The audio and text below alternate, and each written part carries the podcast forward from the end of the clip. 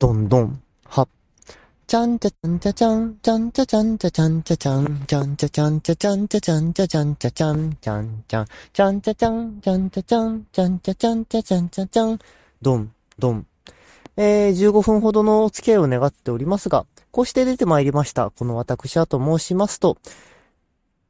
普段ラジオトークというアプリや YouTube の方でね、たまに動画を投稿しております。笹葉と申します。ということで、私笹葉の方でね、少しばかりお付き合いをいただければと思います。パチパチパチということでね、まあほとんどの方が初めましてだと思いますので、まずはね、自己紹介をさせていただきます。私、笹葉と申します。ひらがなで書くんですけれども、漢字で書く場合はですね、笹の葉の笹に笹の葉の葉と書いていただければと思います。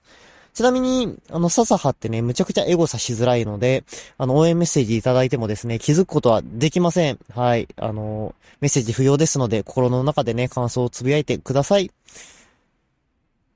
血液型は O 型。生まれは愛知。年齢は29歳。ということで、あの、大谷翔平と、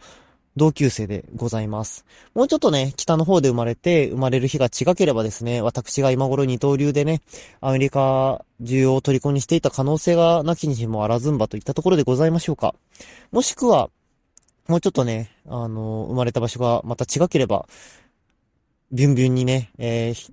160何キロの高速球を投げてね、オフに競馬番組でね、あの、2番人気の馬に副賞30万突っ込む野球選手になっていた可能性もあります。けれども、私ですね、残念ながらその可能性が、ね、つかみ取れませんでしたので、こうしてね、喋っているわけでございます。ということで、あの、今回ですね、ありがたいことにザボさんの方からですね、お声をかけていただきまして、このようにね、ここで喋らせていただいているわけでございます。今回の企画のノートをね、ちょっと見たんです。企画書みたいな。まあ、ザボさんから送られてきましてですね。内容はちょっとあまりはっきりと覚えていないんですけれども、その、なんていうのかな。お誘いする人リストみたいなのが上がってまして、まあ、結構な人数いたんですよ。で、その、その時点ですげえなと思ったんですけれども、まあ、なので結構な人数いたというのと、私があまりその、ポッドキャスト界隈とか、音声配信界隈に詳しくないのもあって、正直ね、知らない方が結構いたんですよ。なんですけれども、知っている方の名前を見る限りですと、みんなむちゃくちゃ野球に造形が深い。みんなむちゃくちゃ野球について喋れる。みんなめちゃくちゃ野球が好き、みたいな方の名前がいっぱいありまして、なんか野球やってるとか。そんな中私ですよ。あの、私が普段どんな配信してるかっていうと、そのラジオトークというアプリの方でですね、毎週末に競馬についての土曜日に予想会、日曜日に結果発表会を配信してるくらいで、あの、正直野球全然喋ってないんですね。そんな私がよ、このメンバーの中で野球について話してもですね、まあ、そら多分薄っぺらい内容になりますよ。ね、わ、なんだこいつ何言ってんだと。お呼び出ない帰れ帰れと言われてしまいます。なので、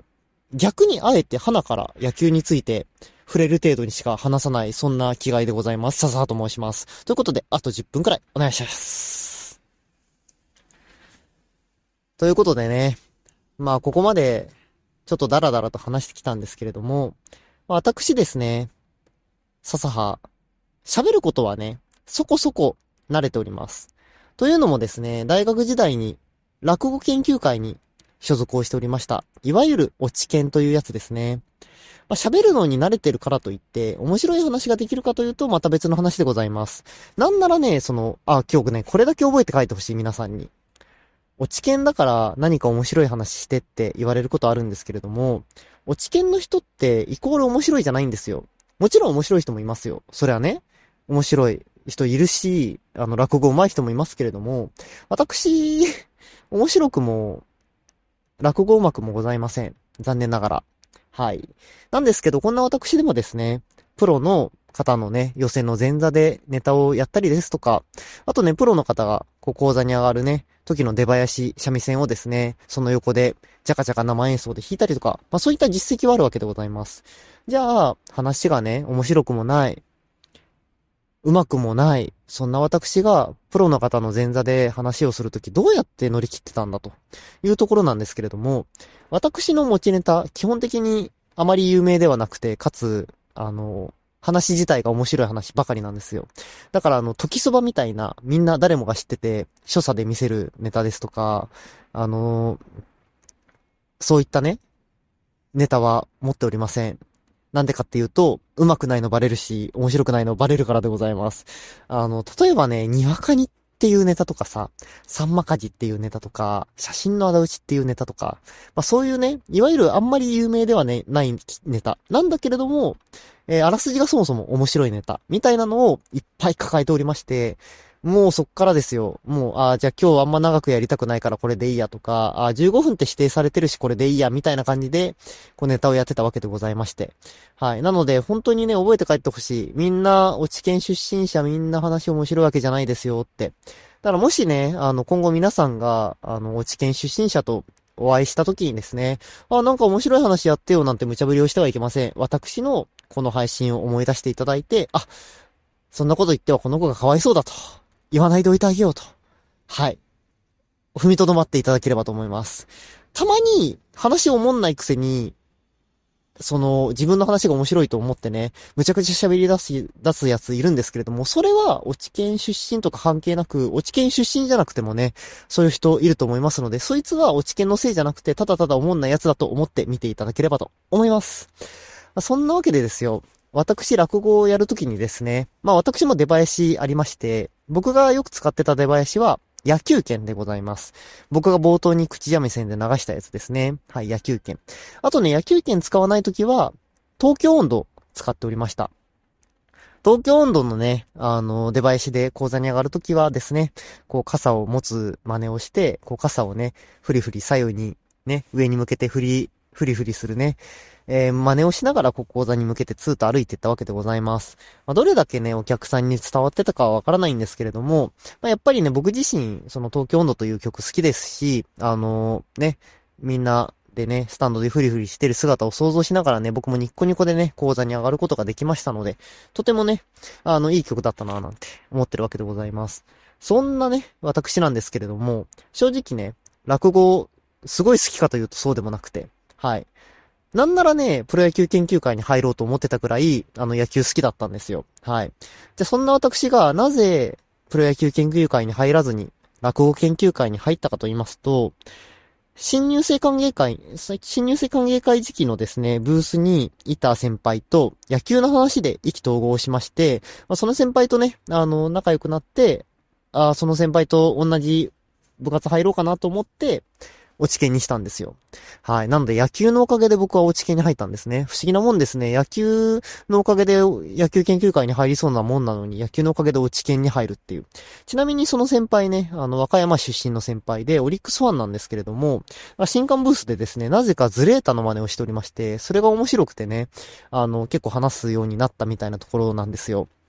ただ、一つね、一つ、良くないことがございまして、その先輩、実はですね、すでに落ち券をやめておったわけでございます。だから、全く部外者、もう部外者が歓迎会で、痛いけな一年生を自分が辞めたサークルに誘い込むっていうね、とんでもないやつだったわけです。これはもう野球のせいと言っても過言ではないですね。野球が、こう僕を騙した。野球に騙された男、笹と申します。まあそんな感じでございますよ。ただね、その、まあほら、こうやってさ、野球が好きだから、こうやってね、あの、落ち金に入って、で、落ち金に入ったから、こう喋れるようになってね、音声配信始めてみたり。で、その始めた音声配信でね、まあ、野球の話をね、最初の方はちょくちょくしてたので、あの、ザボさんとかに見つかって、こういうところにお呼ばれするようになったりとかね、こう、野球きっかけで、いろんなつながりができてね、本当に野球好きでよかったなと思います。まあ、これがね、例えば野球じゃなくても、こういうのはあったかもしれないんですよ。例えば僕がサッカー好きだったら、サッカー好き界隈とかと仲良くしてたかもしれないですし。なんですけど、あの、僕がね、今絡んでる野球界隈の方々はね、皆さんいい方ばかりですし、あの、すごい良かったなぁなんて思うわけでございます。でもね、やっぱ野球でね、いろんなことを知れるっていうのはね、実際あるかなと思いまして、やっぱり野球ってほら、ワールドワイドなスポーツじゃないですか。日本でも人気高いですし。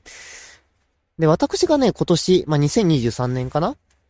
野球きっかけで知ってね、すごい良かったな。面白いなと思ったコンテンツはですね、アフリカ人の YouTuber、まあ動画投稿者なんですね。コンボさんって言うんですけども、立浪風呂というね、動画だったりとか、なんだっけな、立浪二国間従属抜走というね、動画だったりを上げてらっしゃって、私やっぱ中日ファンでございますので、こう、立浪というワードを見たら、もう見なきゃいけないわけでございます。もう、ドラゴンズブルーの悪魔の血が騒ぎまして、あ、見なきゃ見なきゃと思って。まあ、面白かった。本当に。もうね、素晴らしく面白かったですね。やっぱ、あの、米でね、騒いでた中日ドラゴンズの監督に向かってね、アフリカで農業をしろっていうね、やっぱ米作りから教えることによって、うん、やっぱ米騒動を起こさないようにしようという、そのアフリカからのね、強い気持ちを感じましてですね、私もちょっとそれ以来ですね、ちゃんと、あの、お米を食べるようになりまして、まあ、ここでね、私の体調も整ってきたわけでございます。やっぱお米大事だななんてね、思ったりするわけでございます。まあ、ただね、やっぱ今の中日ドラゴンズには色々思うところがあるわけでございます。まあ、ここでね、僕がつらつら語ってもしょうがないですので、そのね、じゃあ今の中日ドラゴンズについて何たるかというのはですね、きっと、このメンバーだったら誰かが話してくれてると思うので、そのね、ザボさんがよりすぐった方の配信をね、聞いていただければと思います。私としては、なんとか戦力を整えていただいて、優勝争いとまではまだいかなくていいので、とりあえずあの A クラス、A クラスに入れるかな、どうかな、くらいまではね、言ってもらえると楽しいかな、なんてね、思うわけでございます。そんなこんな話してるうちに、私ささ、整いました。中日ドラゴンズの2022年、2023年の順位とかけまして、私が皆様と果たしたいことと解きます。その心は、それはどちらも再会でしょう。というわけで皆さん、いずれどこかでお会いしましょう。お相手は笹でございました。またね。ドン、ドン。